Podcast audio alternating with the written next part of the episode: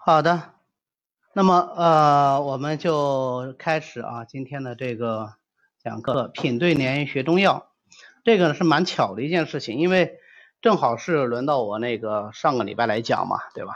然后上礼拜我是到宁波去了，到宁波去了，路上就挺无聊的，然后就找书看，一下就找到这本书啊，所以说是路上邂逅的一本小书，真的是一个小册子啊，啊，名字呢就叫做《品对联学中药》。因为我本身对对联呢还是蛮感兴趣的，所以看到这本书呢，我就进去看了一下。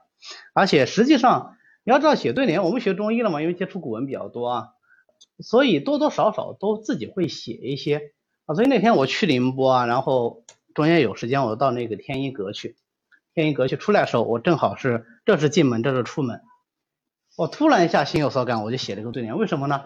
因为我十年前去过天一阁。当时去的时候，天一阁的文物给我留下非常深刻的印象，呃，而且它是可以近距离接触的，它所有那些卷宗，你甚至可以用手去手去触摸它，那种感觉非常的好。你可以看到，呃，明朝的时候第一次科举考试那个科举名录，那状元是谁谁谁谁谁谁啊，怎么记录的？你可以历历在目，你可以去摸，我觉得真是不可思议啊，就特别幸福。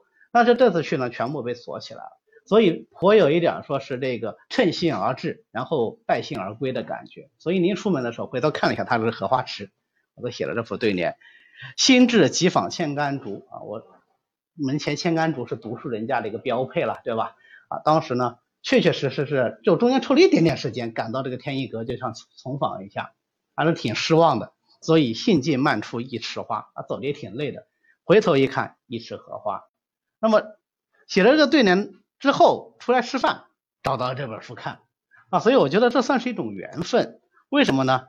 实际上这本书的这个作者啊，也挺有意思的，因为这本书的作者啊，是我当时的中药老师，所以我看到他的名字，我就觉得特别亲切。我们学校呢有一个传统，就是每年元旦的时候，中医系的所有男女生寝室都会张贴自己这个寝室自己写的对联儿。当然，字儿不一定是自己写啊，往往那个班上书法比较好的同学，那两年都特别牛，大家都找去写对联儿。呃，然后呢，到了元旦这一天，啊，一般是提前一天，就十二月呃三十号的时候，呃，学生会干部会组织一批人，然后一个寝室一个寝室看过去，最后评出优秀的来。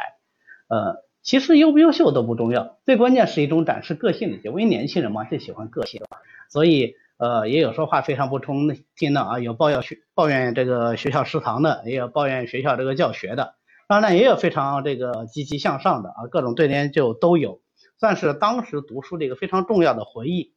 而当时担任我们中医系系主任的张正浩老师，就也是我们的中药学老师，也是这本书的作者。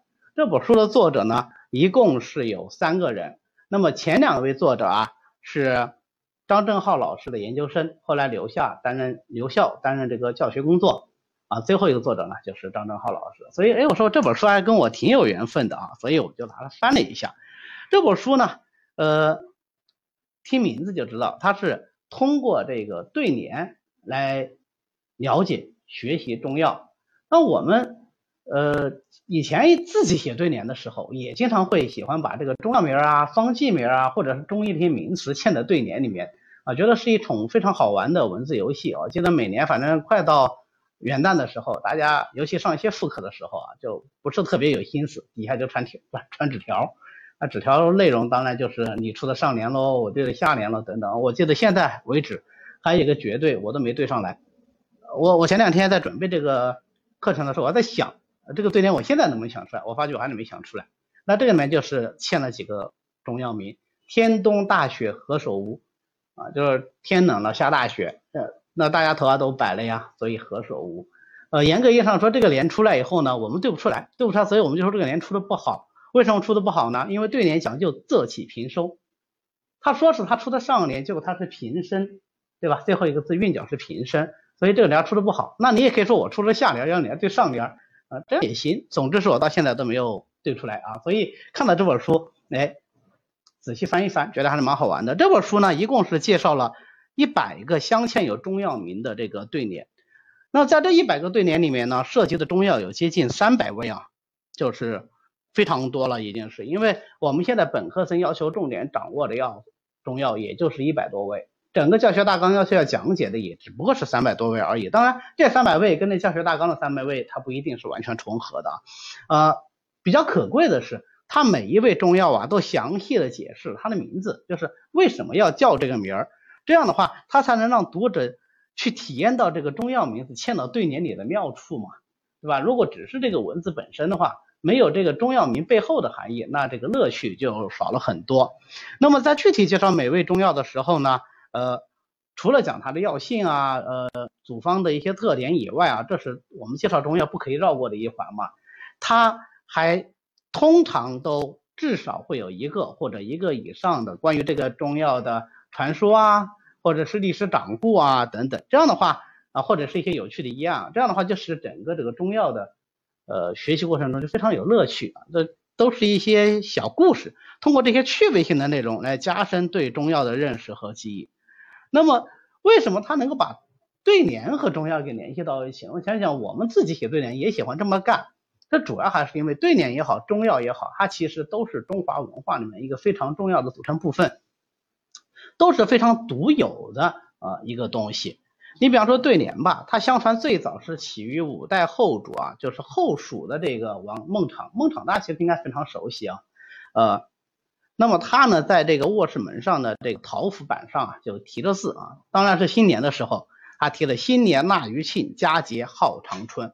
那这个呢就被认为是中国历史上的第一个对联，也正因为他当时是写在桃符上的啊，所以呢对联在早期的时候也被称为桃符。你比如说在他之后，因为这个后蜀之后就是到北宋嘛，赵匡胤平的后蜀，对吧？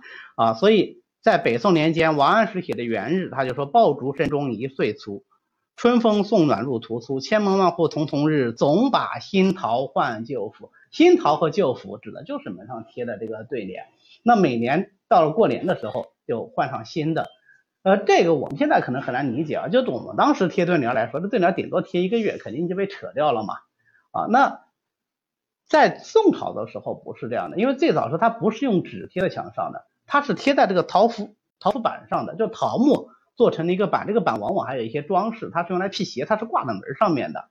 那这个板儿它是一年换一次啊，所以今年换去年旧的。那我们现在农村里面去呢，你还可以看得到，它往往那个对联、门神这些东西是去年贴了，一直到今年它都不揭下来的，虽然。经过一年的风吹雨打，它颜色是有点褪了，显得有点破旧了啊，但它还在。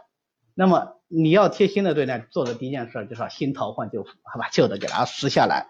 那写对联呢，它要求相对来说就比较简单，因为在宋元以前呢，实际上老百姓的知识普及程度没有那么高。这个当然是要感谢这个印刷术的普及啊，印刷术出现以后，印书更方便了，所以民间会认字儿的人更多了。这就导致原来只在公卿士大夫阶层才能流行的一些文字啊，比方说写诗啊、写词啊、写些文章啊这样的一些工作呢，老百姓他也可以做。但是大家知道写唐律非常非常难的，唐代的律师啊，他对这个平色的要求、对仗的要求非常的高。民间呢，呃，就想出一个折中的方法，那就是我只取其中的两句。啊，上句和下句它来对仗工整，那就大大的降低了难度啊。这这样子呢，也更加的灵活，就多出许多意趣出来。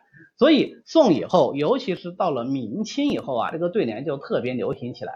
原因就在于此，它的起点比较低，但虽然低啊，它还是有一些基本要求的。那首先呢，就是字数要相短，断句呢也要一致啊。讲到断句呢，就是说我们一句话啊，尤其古文说下来。你断句断的不一样的地方，它意思是不一样的。那么，所以你上下两句的断句啊，你是三字一段，上句是三字一段，下句也得三字一段；上句是四字一段，下句也得跟着四字一段啊。断句要一致，字数呢更不用说了，你上句七字，下句必须七字；上句八字，下句必须八字。但是它跟我们呃律师啊或者是绝句不一样的是，它对字数没有要求。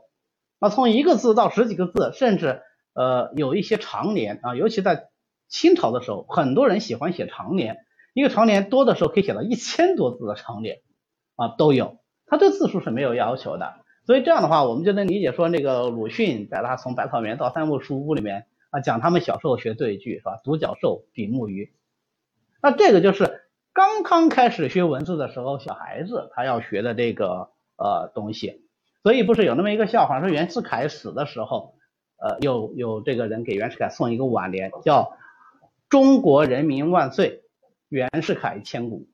啊，听上去好像说你不对啊，这个字数就不对啊。他说对啊，就是字数不对啊，因为袁世凯对不住中国人民，对不上啊，这是也还是一个文字游戏啊。那第二个呢，就是平仄要相合啊。中国人写文字一定是讲究音韵美的，就包括我们现在写文章，写我们中医的一些小论文，也强调一个音韵美，就读起来要非常的舒服。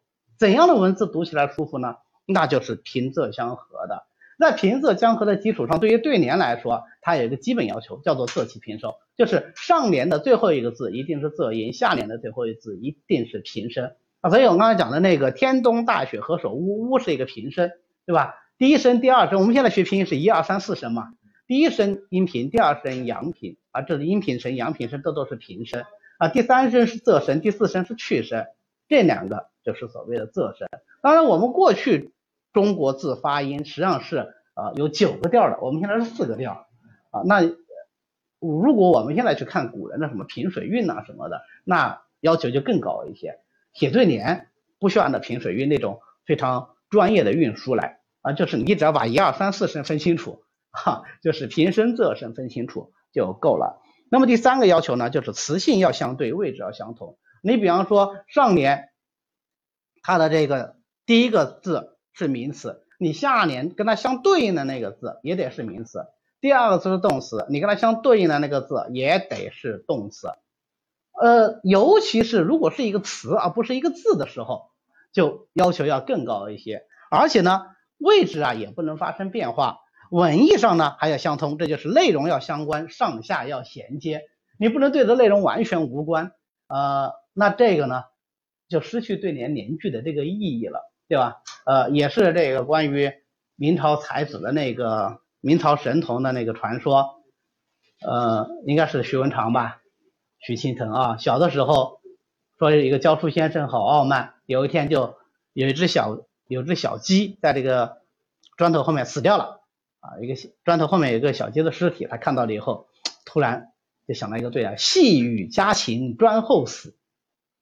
就是刚刚长出小毛毛的这个家禽，就是鸡嘛，啊，哎，死在砖后面。这个当然，首先这个文字也谈不上很典雅哈。那么他就拿这个来考学生，结果徐文昌说：“老师，啊，这个对联我不会对，但是一个字一个字对呢，我会对。为什么他说这句话呢？就是对对联要求内容要相关，他是在给他老师挖坑啊。他老师说可以啊，那你这一个字的对吧？啊，细细就对粗了，对吧？雨雨就对毛了，这很很工整是吧？”家就对野了，禽就对兽了啊，那砖就对石了，后就对先呢，死就对生呢啊，这个老师就姓石，所以连起来就是粗毛野兽石先生啊。当然他不能直接这么说，那为什么会有这样的传说和笑话呢？就是讲我们对对联的时候，你内容得是相关的，你内容不相关就会出现呃徐文长这种。这种情况，是吧？你一连起来之后，发觉它的意意思意境就完全的变掉了。只要满足这样的要求呢，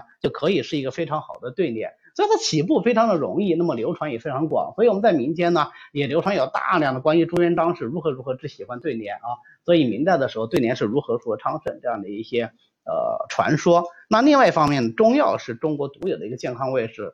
呃，全世界每一个民族在他们文明最早发端的时候，其实都有过用天然药物，尤其是植物药物的经历。但是没有哪个民族形成一个独特的完整的理论，也没有哪个民族他们的这一套呃用法到现在为止仍然能够保障人民的生命健康。只有中药。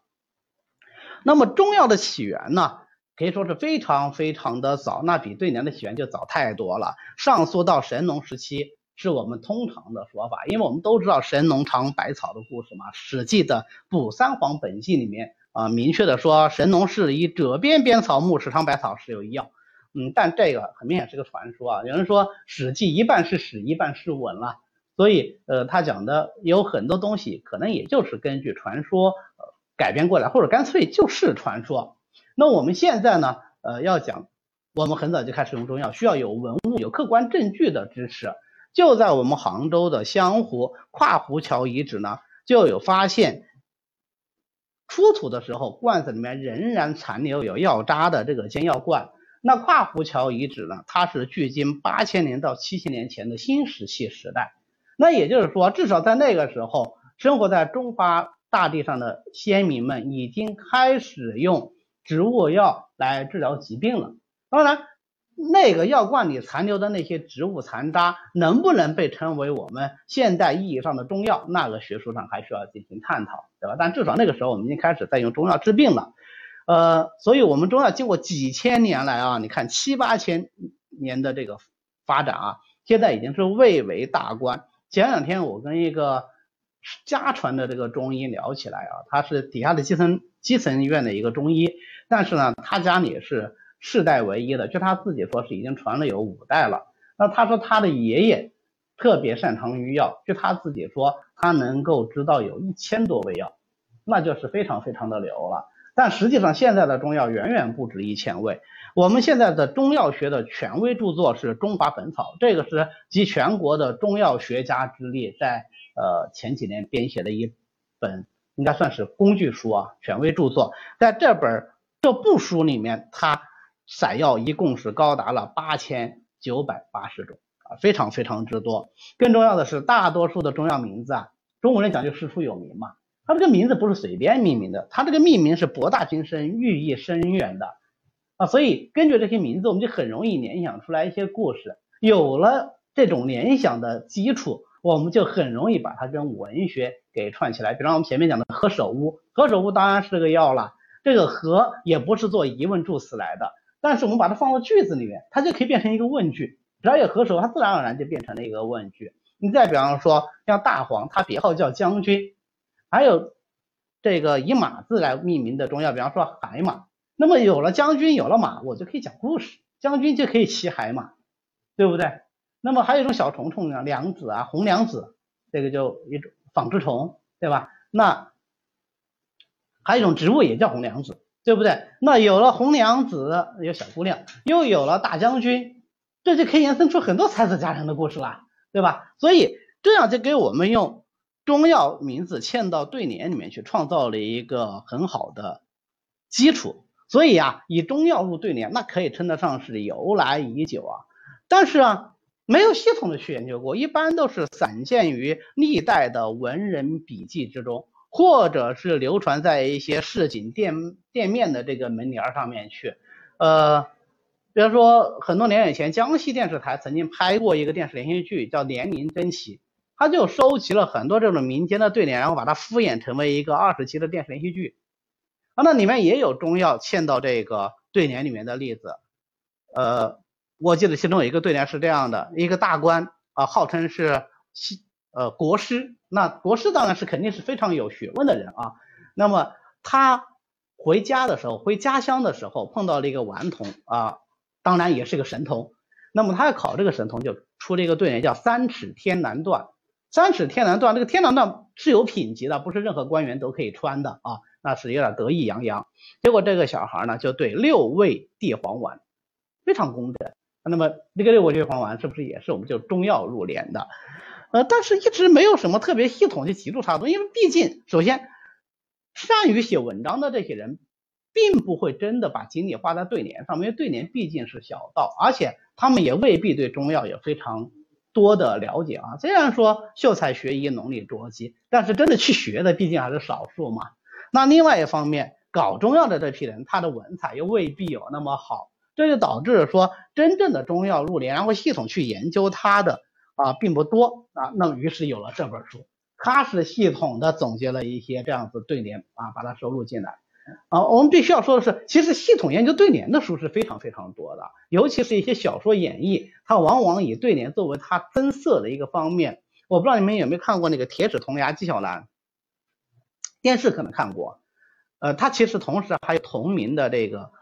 小说这个小说是电视火了以后，他们把剧本改一改，改成了小说的形式，里面就有大量的这个民间的对联被他化用到故事里面去啊，使故事就增色不少。那这本书呢，它就系统的讲了中药和对联的关系，它按照笔画的排序，一共呢啊收了一百个对联，啊，总的来说，每一个对联啊，它是按照这么几个部分来组成的。首先，它对这个对联本身，它做一个品评，因为这个对联拿出来以后，不解释一下，不是每个人都看得懂。那里面有涉及到有一些是谐音联啊，那有一些呢是指示联，它其实已经意思由原来的那个中药的意思完全变掉了。那它需要去解释一下。还有一些对联呢，它的妙处你若不解释，你看不出来啊。记得很早很早以前，曾经有人给我出过一个对联。啊，叫做这个烟锁池塘柳，我不知道你听过这个对联没有？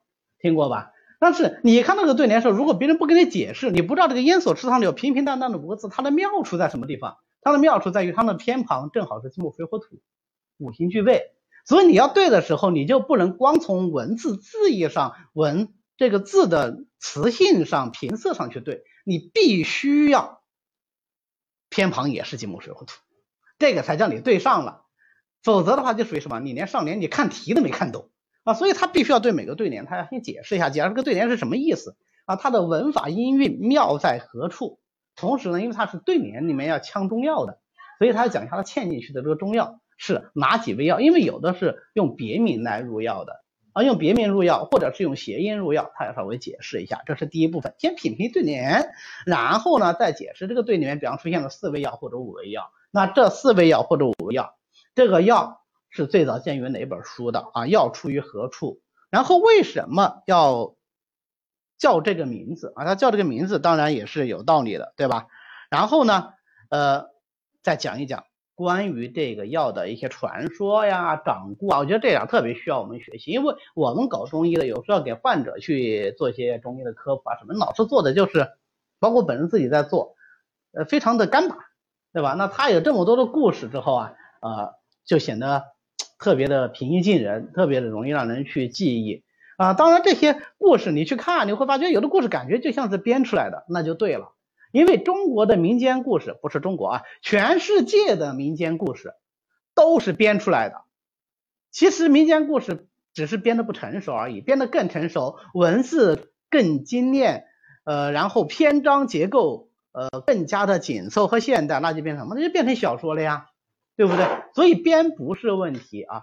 呃，你要去研究一下各个民族它的民间故事，你会发觉不同的民族它编故事的那个套路是不一样的。那反过来说，我们汉民族编故事总是那几个套路，编来倒去都是那叫几个套路，目的也很一样，就是宣传我们的传统道德观。但不管怎样，它是个故事啊，听起来就很过瘾啊。最后把它的功效做一个阐发。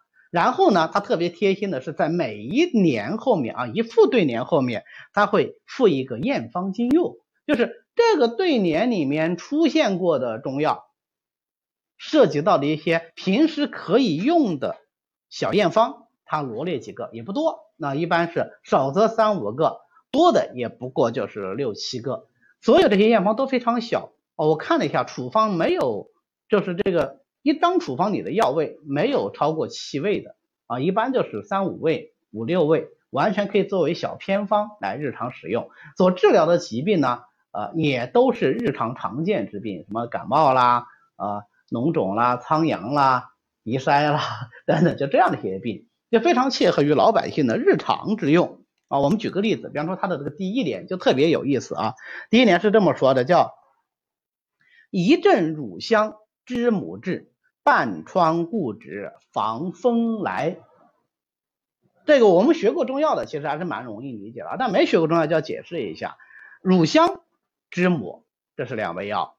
那么跟它相对应的那个位置呢，固脂防风又是两味药。而这里用固脂，它用的是药的一个什么？呃，别名，对吧？呃，固脂或者叫破固脂，就是补骨脂的别名了啊，所以。虽然是一味药叫固脂，但是放在这里呢，它就变成了成就得脂的意思，对吧？啊，你坐在窗前，突然闻到一股奶香，乳香就是奶香嘛，对吧？就知道什么？知道是妈妈来了，对吧？所以一阵乳香知母至，当然这个肯定是正在哺乳期的妈妈啊。那么半窗固脂防风来，哎，这有意思啊。哺乳期的妈妈，在中医的养生上来说啊，比方说坐月子的妈妈，最忌讳的是什么？就要避风啊，对不对？所以这家他也糊了窗户啊，他也要避风，但是可能是各式各样的原因吧，半窗固纸，它半个窗户啊糊的不是新纸，是固纸，是旧了的窗户纸，旧了窗户纸可能就破了，对吧？或者不是很牢靠，但不管怎么样，它它糊上去了，糊上去的目的是什么呢？不要让家里吹到风啊，所以半窗固纸防风来。你看，描述了很好的一个家常温馨的画面，同时呢，对仗也非常的工整，很好的把这四味药给嵌进去了啊。那这四味药，他讲到它的药性以后呢，又分别的有四篇掌故。对于乳香，他引用的就是齐州知府，他曾经使用一个所谓的秘方啊，就是这个妈妈要临要临盆生产了，生不出来，这个时候呢，他有个所谓的。胎滑益生方，就这个方子吃了以后啊，它就很滑，咕噜就出来了，啊，很容易生啊，不是说这个怀孕期间吃了以后让它滑胎啊，不是这意思，让它容易生。因为过去生产的话，其实还是风险非常大的一个事情啊，很多呃母亲就是在生产的过程中就难产死掉了。比如说这个黄忠的妈妈黄老邪的老婆，对吧？呃，黄老邪还是放到那个时候算是名医吧，对不对？啊，也没把他这个爱妻拯救过来啊，所以。这个方子里面，它治疗胎滑用的君药就是乳香。那我们就知道说，哦，乳香能够有除了有活血通气的作用以外，它还有非常作用什么？就是能够下胎，对吧？那能够帮助生孩子。反过来说，我不需要生的时候，能不能再用乳香呢？那当然，我们也知道说它怀孕期间是禁用的啊。那知母呢？它引用了一个传说啊，就说为什么知母这味药叫知母？那有那个传，这个传说是非常中国的一个传说啊，讲的是一个女性啊，老年女性非常之善于治病啊，这个在我们民间是很多的，对吧？啊，十里八乡的人都找她来看病，因为她善于治病，治病是可以牟利的，是可以赚钱的啊，所以呢，很多人就趋于她的这个医术，很想去学她这个医术，她呢也自知连脉，那总要找一个传人，所以。呃，我经常讲，我们生活在现在这个社会还是非常幸运的。对于我来说，呃，我不需要像这个老人家一样，呃，去到处找传人，是吧？你们在座都非常好的传人。那对于传人来说呢，他也不需要这么辛苦去找老师啊，你只要上中医学院就可以，上中医药大学就可以了。那那个时候，老师要找学生，学生要找老师，都非常辛苦。那他要找学生，对于学医的来说，你要找一个人继承你的医道，最重要的是什么呢？不是技术，是品行，对不对？你不能用这个东西来谋利，也不用不能用这个东西来害人。因为啊，药这个东西它能够治病，它就能够怎么样？它就能够伤人，对吧？所以他就想用什么来考察呢？最后有一个非常富有的员外说：“我来学您的医术吧，我来照顾您的后半生。”结果呢，请到家里去以后，一晃三年，他没有传一方一药，这个人呢就不耐烦了，就把他赶出家里去了。那后来呢，另外一个有权有势的说：“我来给你养老吧，你来传我医术。”又是一住三年，不传一方一药，那人家觉得你这个没有利用价值，又把他赶出去。这就说人家看中的只是他的医术，而不是他的人。那这些人是不是也算是唯利是图，对吧？那么在风雨交加之际呢，有一个年轻的后生就把他给救了。啊，把他作为妈妈一样的来侍奉，啊，是非常有善良的一个人。一晃三年都没有改变过他的这种诚恳的态度，所以那这时候当然这个老人家已经年纪非常大，你看一家伙这三年三年又三年了，对吧？好，那么就活动啊各方面都比较差了。有天他说你背我出去吧，我想去透透气。结果在路上呢，他就告诉这个后生说，哦，这里这是什么什么药，那里那是什么什么药。啊，其中尤其是有一味药，他只说这个药清热滋阴润肺，效果特别好，你一定要记住了，这以后是能够救命的。这个时候，那这个年轻人当然也就明白了，这是要传他医术啊，对吧？那么就立即非常诚恳的感谢这个老人家，后来呢也送了这个老人家的钟。呃，因为有这么一段。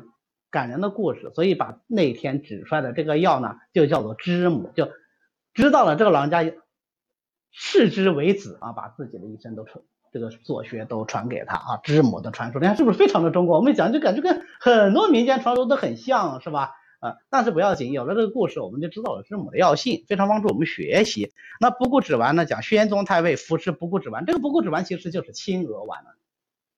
我们在中医内科学里面学肾虚型的腰痛，它的主方就是清鹅丸。清鹅丸的主要就是什么？啊，就是补骨脂，是不是啊？就是补骨脂和核桃仁，是吧？那就是清鹅丸。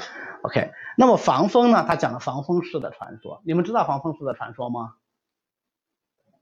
对，就是大禹治水啊，因为大禹陵还在我们这个浙浙江绍兴呢，对吧？啊，那么大禹治水的时候，召天下的这个士族的首领来共议大事，结果防风氏的这个首领呢就去迟了，去迟了以后，迟到了要砍头的啊，我们现在迟到了可能就是罚钱是吧？那个时候很很很严格，说迟到就要砍头。那防风氏说，呃，这个真的不是我故意迟到，因为我路上，因为那个时候还是洪水肆虐的时候嘛，我真的是碰到了洪水。然后洪水肆虐呢，我拯救那个地方老百姓，所以我耽搁了时间，这样我才来晚了。但是大禹认为你这是托辞，就把他给杀了。结果杀了以后呢，后来他巡巡行的时候，大禹是全国各地跑，是吧？三过家门而不入。走到那个地方一问，说当时防风氏确实是在帮助这个地方老百姓耽搁了时机，那他就非常的后悔和内疚，说杀错了人，于是重新的就把这个防风氏呃给他平反昭雪。那在防风氏的墓上面就长出了这么一个草啊，所以大家把它也用防风氏的名字叫它防风防风。哎，结果发觉它非常的名副其实，就能够治疗风邪啊，所以这个草就叫做防风的。你看，这也是个非常经典的中国式的传说，对吧？这种中国式传说非常的多。而对于我们呃，可能平时接触这种中国传统文化接触比较多的，也觉得耳熟能详了。但是对于现在的很多年轻人，其实他们看一看。还是非常的有意思。最后呢，在这副对联下面，他附了五张验方啊，附了五张验方。嗯，我就不一一列举了。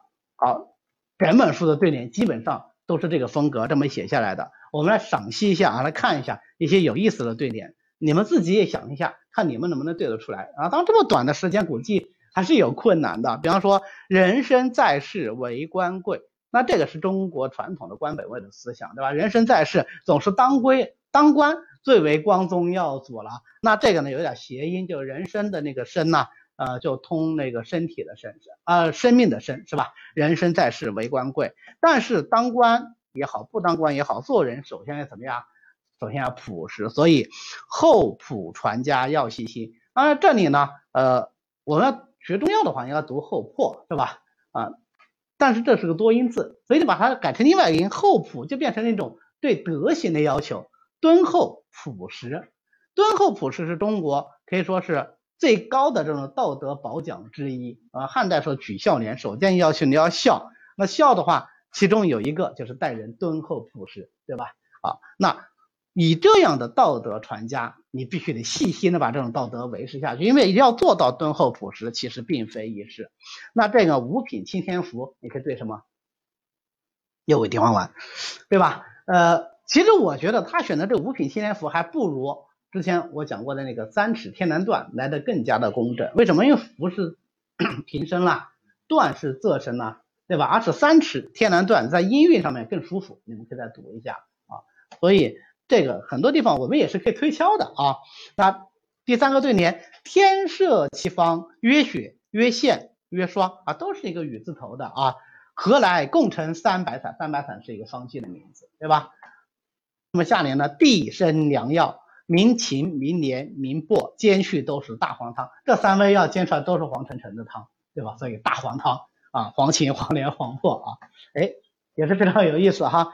呃，第四个联，白头翁牵牛耕熟地啊，一个白头的老人家牵着牛来耕一个已经熟了的地啊。我们种过田就知道有生地有熟地，对吧？呃，熟田的话，那这个产量、肥沃程度都会好很多。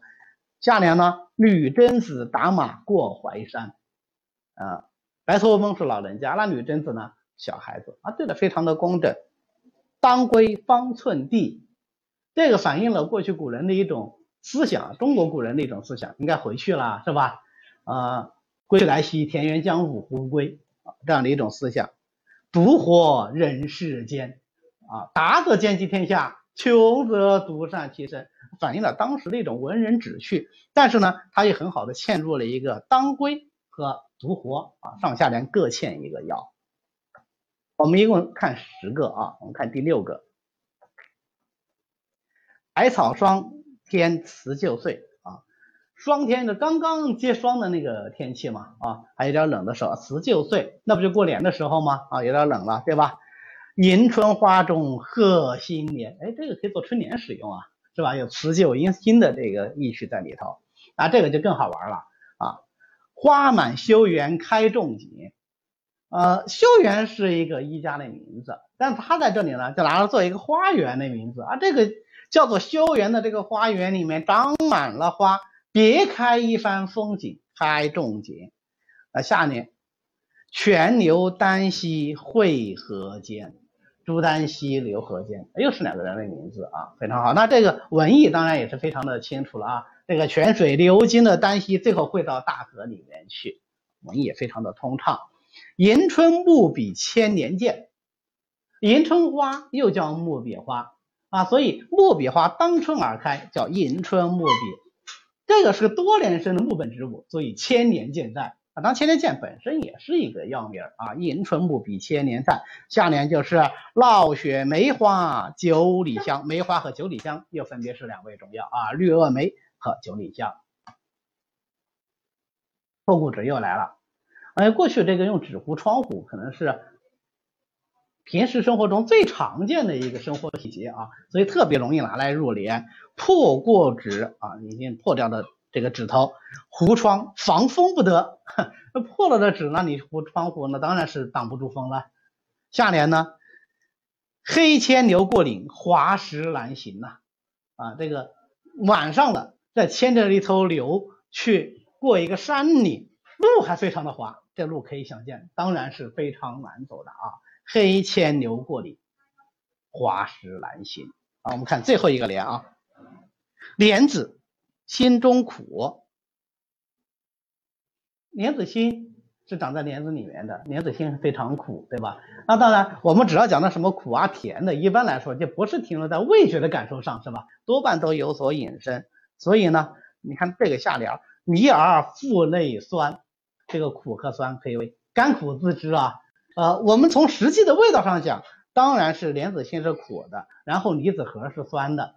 但是我们把它引申一下，讲生活的甘苦，是不是也好像套得上啊？